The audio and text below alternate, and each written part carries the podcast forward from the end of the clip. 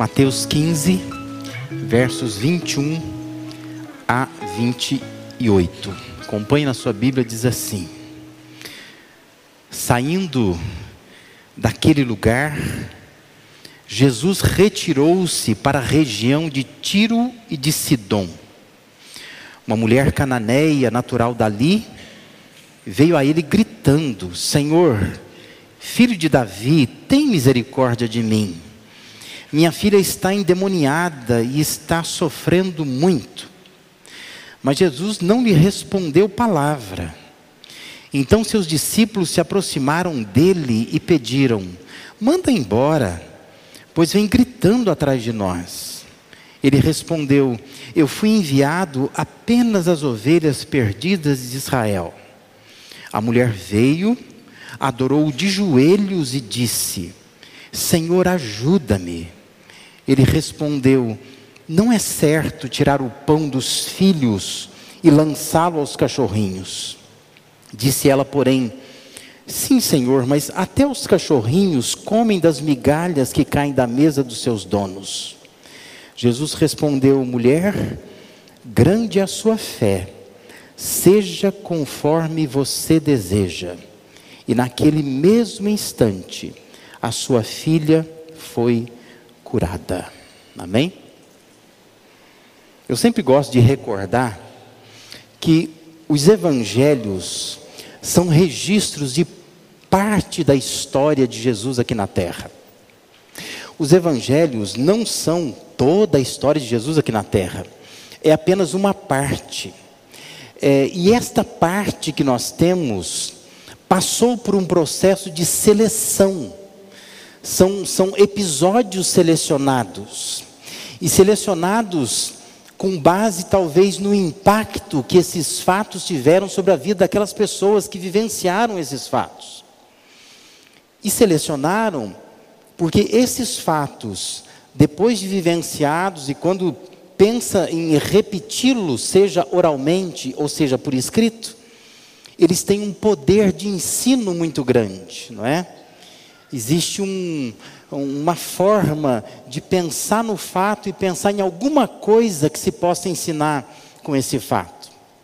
Portanto, então, nós temos essa, essa preservação dessas histórias, não é? Como esta, por exemplo, que é uma história belíssima é, descrita em Mateus e em Marcos, que nos dão essa, essa ideia né, de algo que Jesus fez que soa até como antipático, esquisito, não é?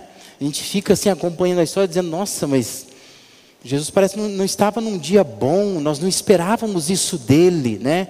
Que ele tratasse uma mulher é, dessa maneira como aparentemente ele trata aqui.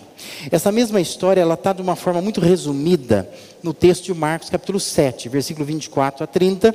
Depois você pode olhar lá, você vai encontrar essa mesma história.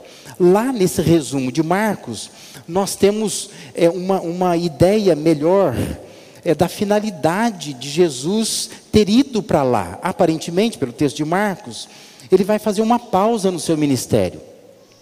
Ele foi descansar. Diz lá Marcos 7, 24, que foi para os arredores de Tiro de Sidom, ele entrou numa casa e ele não queria que ninguém soubesse que ele estava naquela casa. E o texto diz que, contudo, ele não conseguiu manter em segredo a sua presença. Esse foi o fato. Mas a intenção de Jesus é, é ir para um lugar, para uma casa e estar ali, é, talvez para descansar, fazer uma pausa no seu ministério. É preciso lembrar que Tiro e Sidom a, a ação, porque existem até hoje, são cidades que naquele momento ali não fazia parte é, do reino de Israel. Se você olhar no Antigo Testamento, você vai ver que Tiro e Sidom, Sidom pelo menos, ela faz parte da tribo de Azer, mas aqui ela não faz mais. No tempo de Jesus, fazia parte da terra dos fenícios, não é? Por isso que a mulher é Ciro-Fenícia. E esta cidade parecia ser uma grande cidade, cidade de Sidom, pelo menos, né? Hoje, faz parte do Líbano, é a terceira maior cidade do país do Líbano, né? E as duas existem, tanto Tiro como Sidom. Mas aqui Jesus então está fora desse espaço de Israel, mas ele é conhecido ali. Se ouvem falar dele ali. E por isso então acontece esse encontro surpreendente com essa mulher chamada de Cananeia, em alguns textos, no outro texto ela é chamada de mulher sirofenícia. É, lendo esses dois relatos, dá para notar que a cena ela é intrigante até para quem registrou. Porque intriga essa maneira, essa forma de Jesus lidar é, com essa mulher. Não sei se você conhece ou já leu alguma coisa sobre Vince Lombardi. Vince Lombardi, ele foi um, um treinador, né, do futebol americano. E o Vince Lombardi, ele, aliás, ele é o, o primeiro vencedor, né? O time dele é o primeiro vencedor do Super Bowl da NFL, né? Ganhou dois anos consecutivos, 67 e 68. A história diz 67 é, é o primeiro, é a primeira vitória, né? Ele ganhou 67 e 68. E, por conta disso, Vince Lombardi passou a ser então um palestrante, alguém que fala muito sobre vida bem-sucedida e tudo mais. E existe essa frase do Vince Lombardi atribuída a ele, que diz que a diferença entre uma pessoa de sucesso e as outras pessoas, que aparentemente não têm sucesso, não é a falta de força, não é a falta de conhecimento, mas particularmente a falta de determinação. Quando nós olhamos para essa história de Jesus com esta mulher, contracenando com ele, o que nós temos aqui, sem dúvida, é um modelo de determinação. Mulher é determinada. Só que, obviamente, o texto vai terminar com Jesus exaltando a fé dessa mulher. E com isso, então, a gente entende que fé pode ser uma coisa muito abstrata. Você pode dizer que crê, por exemplo, mas o que significa? Onde é que você demonstra essa fé? E nesta passagem, a determinação, ela entra como a parte concreta do conceito abstrato da fé. Entende? Aonde que ela demonstrou que tinha fé?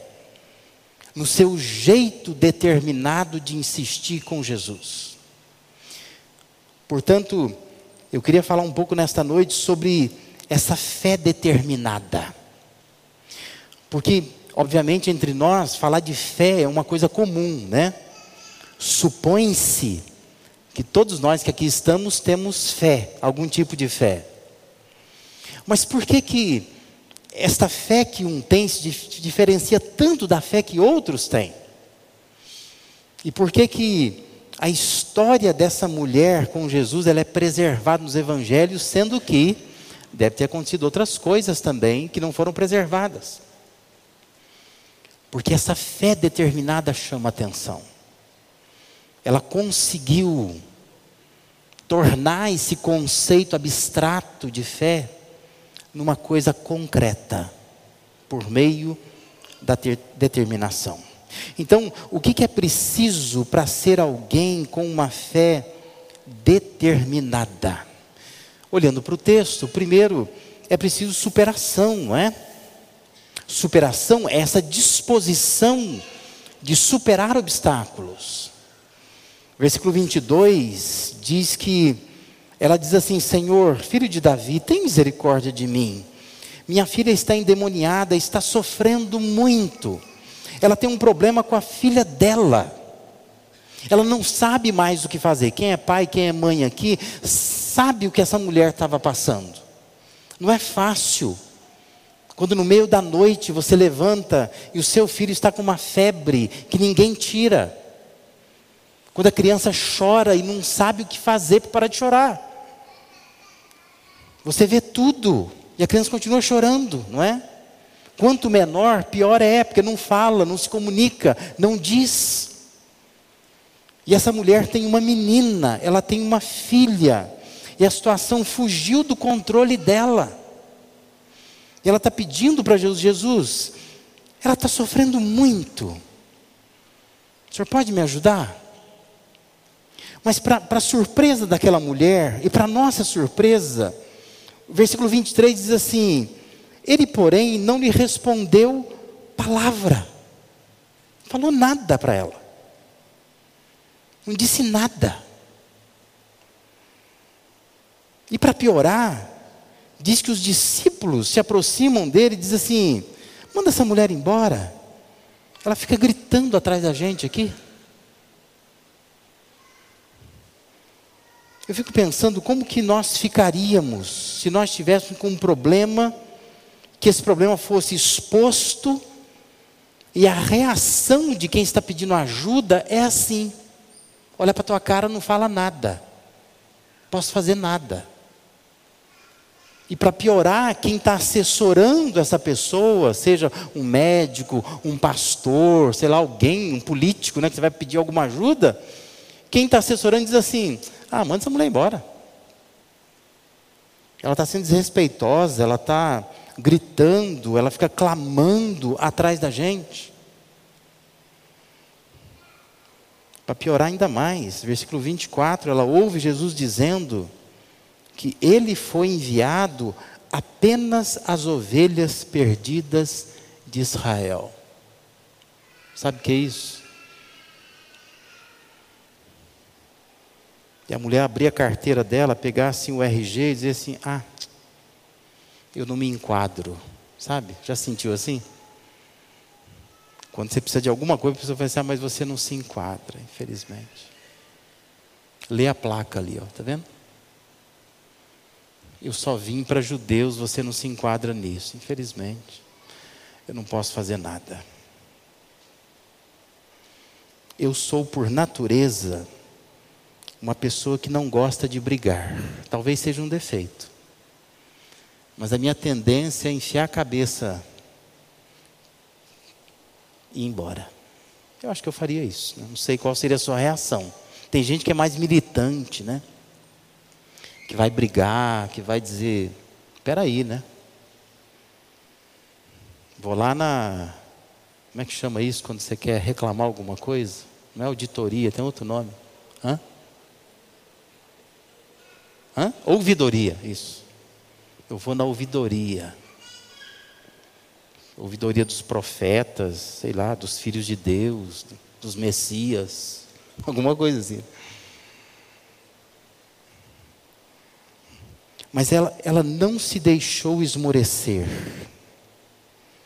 Interessante que o texto diz, versículo 25, que a mulher veio, adorou de joelhos, ela se põe de joelhos, e ela diz assim: Senhor, me ajuda, me ajuda, que eu estou precisando agora de ajuda.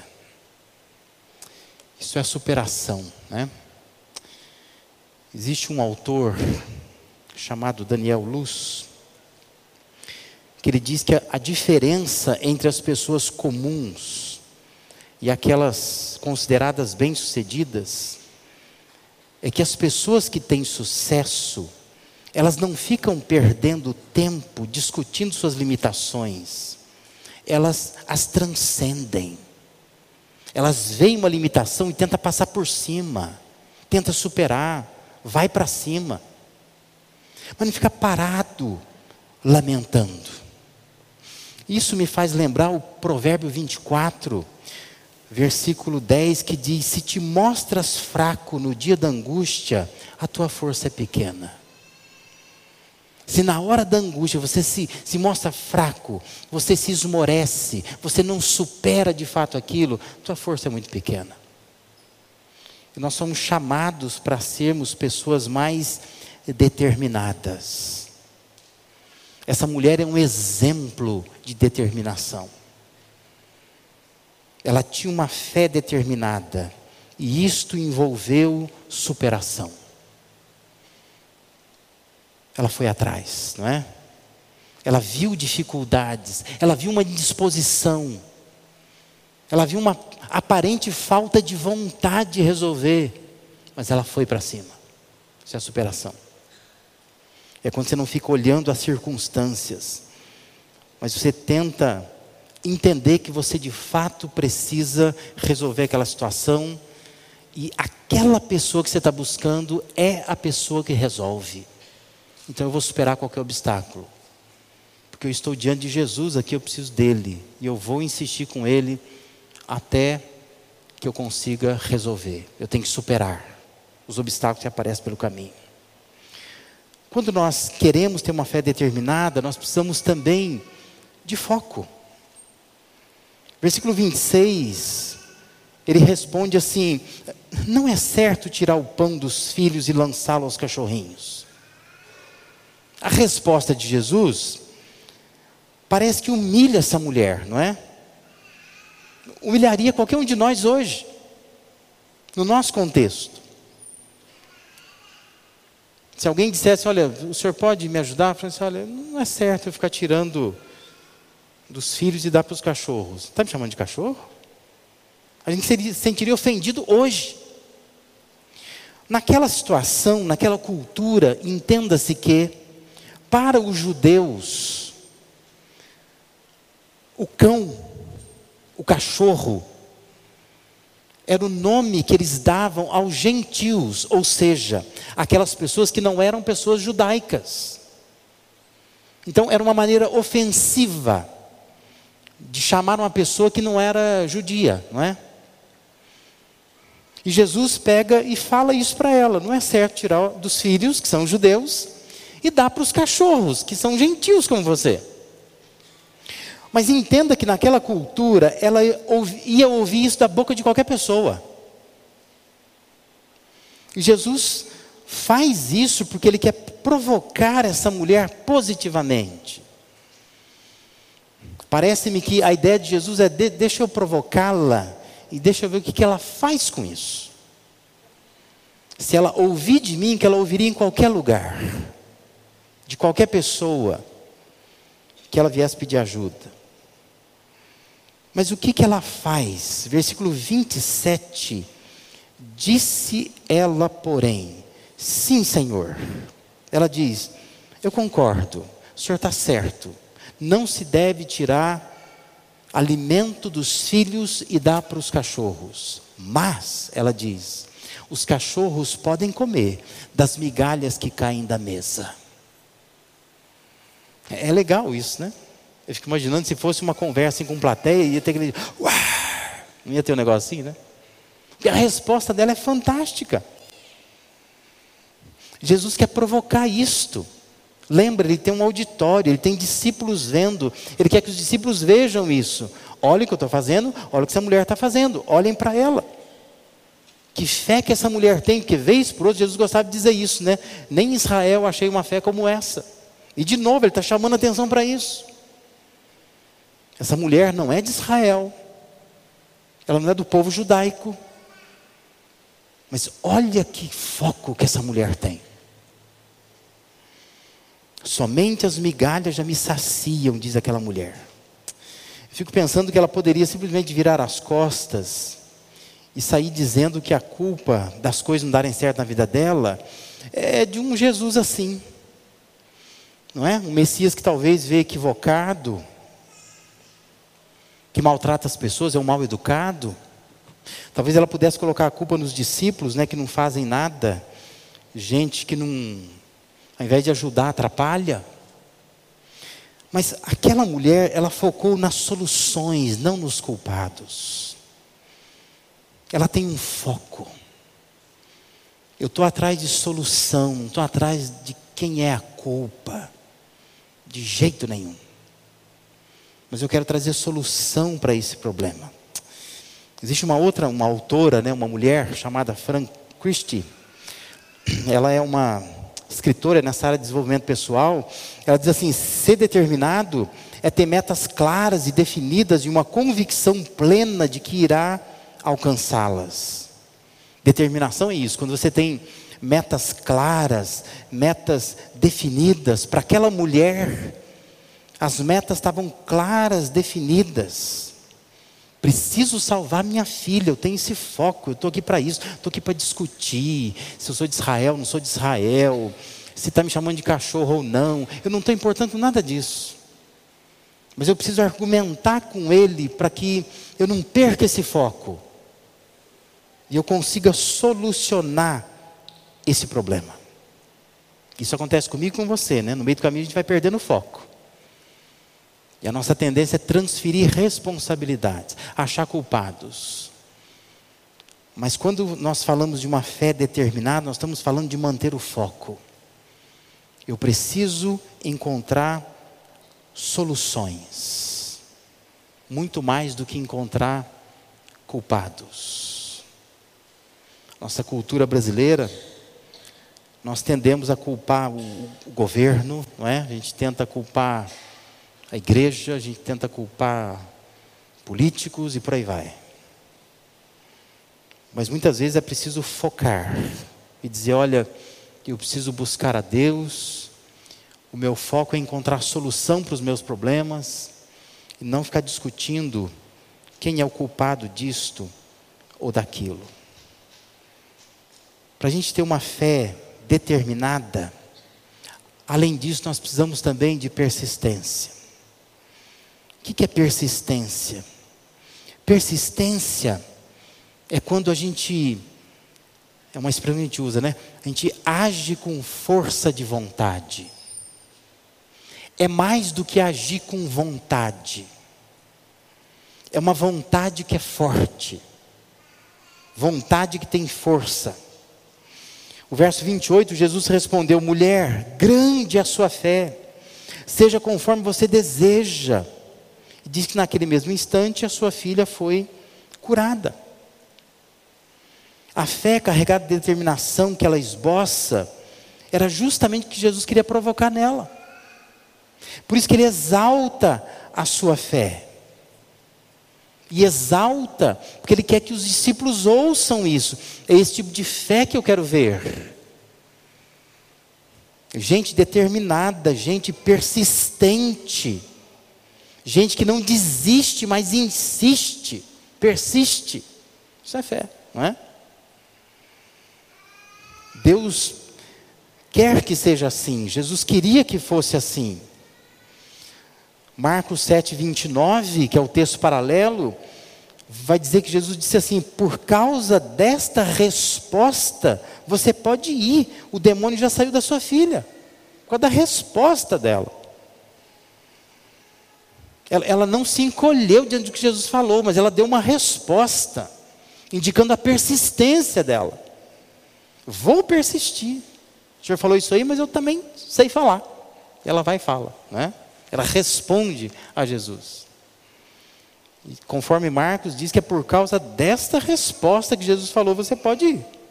Está liberada. Gostei da tua resposta, não é? Ela foi aprovada por Jesus. Essa é a ideia do texto. E onde que estava então a fé concreta dessa mulher?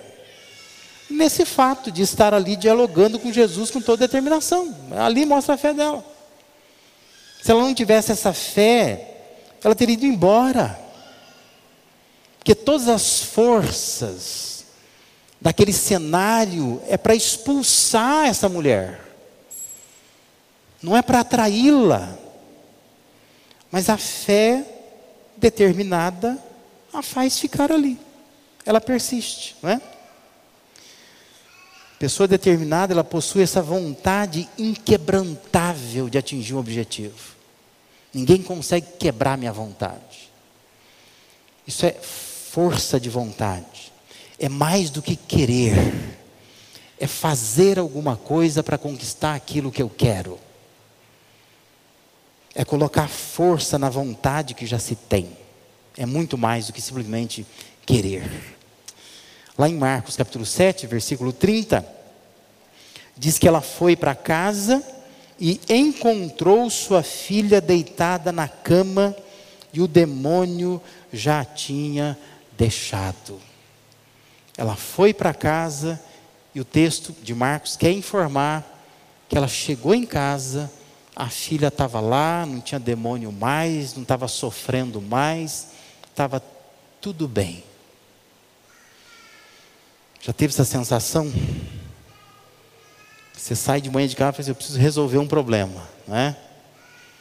Só que o problema é tão grande, é tão enrolado, depende de tanta gente, de tanta decisão, de tanta porta aberta, de tantas agendas. Mas aí você volta no final do dia, você abre a porta de casa e diz: puxa, está resolvido, não é? E é essa sensação que o texto tenta, tenta passar para nós. Ela entra em casa, ela encontra a sua filha deitada na cama, descansando, dormindo, sem sofrimento nenhum, calma, porque ela saiu para resolver aquilo, agiu com determinação, e ela voltou, e aquele problema estava solucionado. Queria que você pensasse um pouco nessas três palavras nessa noite aqui. Se você é uma pessoa de uma fé determinada. Não estou perguntando se você tem fé de que vai para o céu. Talvez tenha. É provável que vá. Mas eu sempre falo que se nós fôssemos salvos só para ir para o céu, a gente morreria no dia em que a gente aceitava Jesus, não é? Não é? Por que, que você está vivo ainda? Para viver nesta terra, não é só uma fé salvadora que te leva para o céu, é preciso uma fé determinada, uma fé que supera obstáculos, uma fé que não transfere culpas, mas que tem foco, uma fé que age com força de vontade, que persiste, insiste, não desiste. Talvez Deus esteja te aguardando no céu, e isso é muito bom, né? Você ter certeza que você vai para lá. Mas Deus não te levou ainda para lá, porque Deus também está esperando ver uma fé assim, no seu dia a dia aqui. Uma fé que não é abstrata, que ela é concreta. Que ela consegue se materializar numa vida determinada. Alguém que está perseguindo Jesus positivamente, porque acredita que Ele pode de fato resolver as questões mais absurdas que nós tenhamos de saúde, trabalho, de família, de ordem pessoal. Corre atrás dele, supere os obstáculos, eles vão aparecer. Às vezes o próprio Jesus vai colocar o obstáculo como ele coloca aqui. Mas supera. Mantenha o foco. Porque às vezes demora. A gente perde um pouco o foco. Persista. Não desista. Confia de que Deus está provocando algo bom em você. Para que no final você chegue em casa, você abra a porta e você consiga ver tudo solucionado, você se sente aliviado com isso, porque isso é resultado de uma fé determinada.